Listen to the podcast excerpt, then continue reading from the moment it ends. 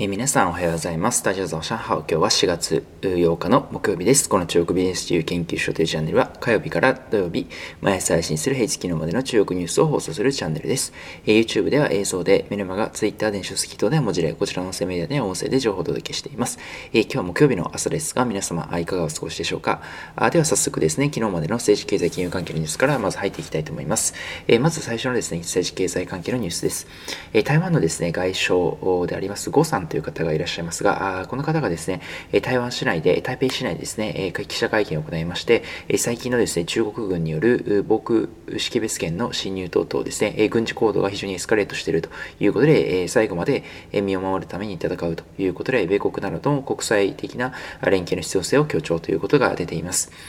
え実際ですね、昨日も15機ですね、台湾の国防部、国防省がですね、発表したデータによりますと、中国の軍機15機が再び台湾の防空識別圏に侵入したということが分かりまして、3月26日以降ですね、4回以上ですね、10機以上の軍機が台湾の防空圏内に入っているということの事実が分かっています。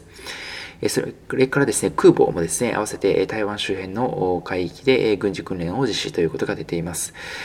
それからですね、アメリカのですね、ニュースですけれども、北京オリンピックですね、2022年に冬季の北京オリンピックが予定されていますが、アメリカがですね、こちらのオリンピックの参加を見送る可能性があるのではないかというような報道も出ていたりします。同盟国とですね、参加について協議をしていきたいというような話が出ているということで、えーまオリンピックがですね、政治的な影響を受ける可能性が出てきているということで、まだですね、こちらは決まったわけではないんですけれども、過去ですね1980年にモスクオリンピックの際にソ連のアフガニスタン侵攻に抗議して日本ですとかアメリカがボイコットしてオリンピックに参加しなかったというような歴史的な経緯もあります。それから続きまして中国製のワクチンのニュースですが、南米のです、ね、チリのチリ大学が発表した有効性ですね、中国の国産ワクチンでありますシノバックの有効性のワクチンのワクチンの有効性が54%ということで、欧米等のですね、ワクチンの有効性を大きく下回るというような結果が出たということで、以前ブラジルの治験でもですね、50.4%, 50.4%だったということもありまして、中国のですね、シノバック製のワクチンの有効性のですね、懐疑的な意見というのがまた出てききているということになります。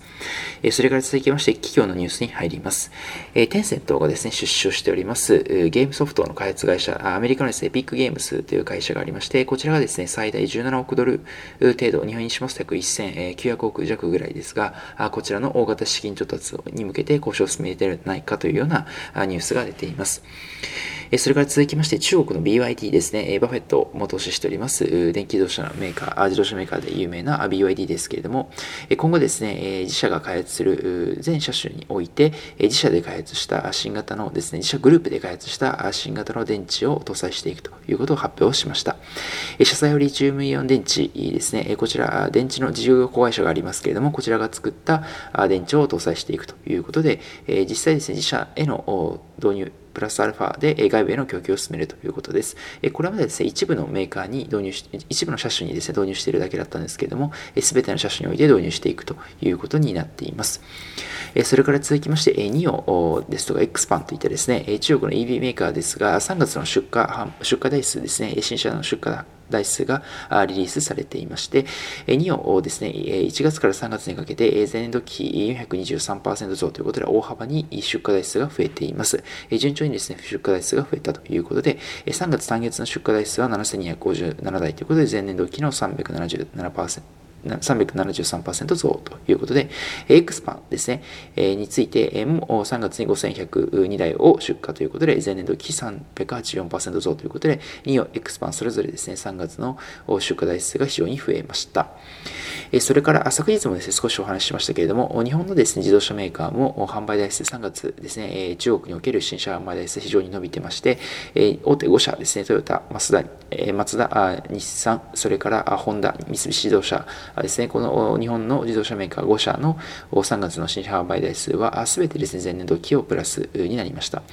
トヨタに関してはですね、前年度期63.7%増ということで、12ヶ月連続で増加ということで、1年連続ですね、トヨタ販売台数が増え続けているということ。それから率でいきますと、日産がですね、一番多くて、前年度期約78%増ということで、7ヶ月連続で増加しているというような状況になっています。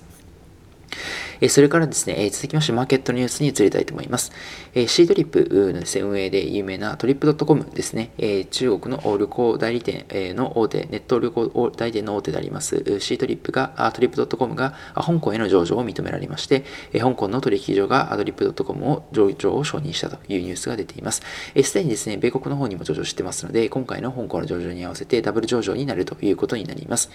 今回のですね、上場で集めた資金については、あですね、AI ですとかビッグデータを使った技術開発の投資に充てていきたいということが出ていまして、10億ペドルですね、円用にしますと約1100億ぐらいになると思いますけれども、これぐらいの規模の資金調達を目指しているということになります。トリップ .com ですね、こちら、参加に C トリップというアプリですね、あったり、あと、ユーザー数はですね、今4億人を超えているというふうに言われていまして、施設の提供数ですね、宿泊施設の提供数は120万を超えているというふうに言われています。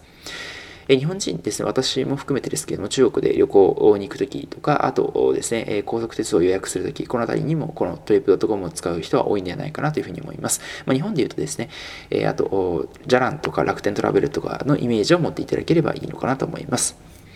それから続きまして、昨日の香港の市場のニュースを振り返っていきたいと思いますけれども、昨日ですね、久々に連休明けということで、香港の株式市場がまた再びオープンしました。反戦指数はですね、オープンしたんですが反落しまして、終値は前営業日比で0.91%ですの28,674.80ポイントで終えています。えー、反省してですね、えー、昨日、最初はですね、えー、続進して始まったんですけれども、最終的には序盤は、あですね、最終的にはあですね、序盤にすでに詐欺に転じたというようなあですね、状況になっていました。2万9000ポイントのですね、超える水準で利益確定売りが出まして、相場を押し下げた流れかなと思います。一つ理由としてはですね、不動産市況の過熱を警戒した中国人民銀行ですね、日本でいう日銀、中央銀行が融資の引き締めということで、市中銀行に対してですね、融資を引き締めるようにということで、バブルを警戒した動きがありました。ここはですね、やや市場を冷め冷めさせたような原因としてあるかなと思いますし、あと、FMC ですね、アメリカの連邦公開市場委員会の FMC OC の発表ですね、議事録の発表が控えているということもありまして、えそちらを見てから判断をしたいというような動きもあったのではないかなというふうに思います。え反戦テック指数の方もですね、4営業ぶりに反落してまして、1.37%安の8451.85ポイントで終えています。えでは、騰落率見ていきましょう。えまず、反戦指数の方ですが、1位がですね、え万丈国債288番証券番号です。食品、食料の会社ですが2.84%上昇、2位がバドワイザー1876 6番、同じく食料食品の会社ですね、2.56%上昇。3位が中国生物製薬ということで、医療バイオの会社、1177番で2.45%上昇。下位3位がですね、アリヘルスで241番、マイナス3.46%下落。下位2位がテンセント700番ですね、マイナス3.75%下落。一番悪かったのがハイディラオ、火鍋のハイディラオで6862番でマイナス5.59%下落。それから反省テック室の方に移りますと、1位がですね、AS SM パシフィックで半導体のメーカーですね、522番で6.30%上昇。2位が同じく半導体で、ホアホンセミコンダクター、中国でホアホンバンダオティという会社ですが、1347番で5.22%上昇。3位が SMIC で981番、5.02%上昇ということで、昨日ですね、半導体のメーカーが非常に伸びたというような一日でした。それから下位3位は、さっきお伝えしたテンセントですね、700番でマイナス3.75%下落。下位2位がレノボですね、992番でマイナス4 4.07%下落。一番悪かったのがアーコソーゲームズ。中国語でいきますと、祖龙娱乐という会社で9990番、えー、マイナス6.84%下落ということになりました。えー、昨日ですね、えー、下落した反戦指数の銘柄ですけれども、個人的にはですね、え配当利回りが低かった銘柄もランクインしているかなと思いまして、えアリヘルスとかハイディラーとかですね、え昨年度、無配当もしくは配当が非常に低かった、配当利回り低かった銘柄も発表、香港の紙面の方からニュースリリース発表がありましたので、えこのあたりもですね、嫌気された可能性もあるのかなというふうに思います。え今日もいくつかニュースをお伝えしましたけれども、個人的にはですね、テンセントを出資していましたエピックゲームスがですね、大型上場ということで、えちなみにですね、評価額は日本にしますと約3兆円ぐらいにまで到達したというふうに見られています。えテンセントですね、実は2012年ですね、今から8年以上前にですね、すでに出資をしてまして、えその当時ですね、投資額は約3.3億ドル、日本にしますと大体350億円ぐらいだと思いますけれども、えその時ですね、取得した株式はなんと48.4%ということで、ほぼ過半のですね、ね、株式を、えわずか350億円ぐらいの評価額で取得していたということになります。えそれが今やですね、時価総額10倍程度の3兆円にまで膨れ上がっているということになりますので、テンセントのですね、持ち株比率とですね、当時の取得価格と比べますと数十倍にその投資が跳ね上がっているということになります。ちなみにソニーもですね、日本のソニーもエピックスゲームズには投資をしてまして、投資したのは2020年、最近ですね、去年になりまして、2.5億ドルですね、日本しますと、約200、300億ぐらいですね、出資してまして、わずか1.4%の株式の取得にとどまっています。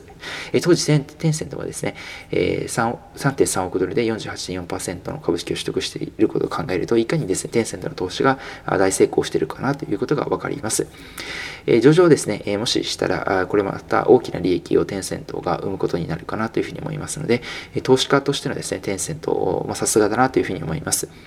最近ですね、ソフトバンクも昨年ですね、投資が非常に今うまくいってまして、世界的な株高の影響を、恩恵を受けているということかと思いますけれども、こういった大型投資家としての、巨大投資家としての側面を持つテンセント、それからソフトバンクのですね、こういった業績が非常にですね、この株高の影響で大きくプラスになっている、なる可能性が2021年ですね、特に IPO の銘柄が非常に多く予想されていますので、この2社の、2社それから投資先のです、状況を引き続き確認していきたいたいなというふうに思います。それでは最後ですね、今日一言中国語ということで、今日はですね、アメリカがオリンピックの参加、北京オリンピックの参加についての是非を同盟国と話し合うという話がありましたが、オリンピックというのはですね、中国語で青四ホイというふうに言います。え青というのはですね、オリンピックの漢字はですね、奥という字、それから運営の運という字、それから海という字を書いて、えこれですね、奥という字は中国で青というふうに発音します。で、えそれから、運送の運という字ですね。えー、こちらはですね、ユンという発音します。それから最後、カイという字ですね。えー、こちら、フイと発音しますので、えー、オリンピックはこの3つの漢字を合わせて、青4ホイというふうに発音します。え今日はですね、北京オリンピックのニュースがありましたので、こちらの注力をとさせていただきます。え本日はこちらで以上となりますが、こちらの音声以外にも YouTube、メルマガ、電子書籍、Twitter とで日々情報を配信しておりまして、概要欄の方にリンクを貼っております。ご興味ある方はぜひ一度ご覧いただきましたら幸いです。えそれでは皆さん本日も良い一日を、また明日お会いしましょう。Good luck to you, ハ how you? シャツジェン。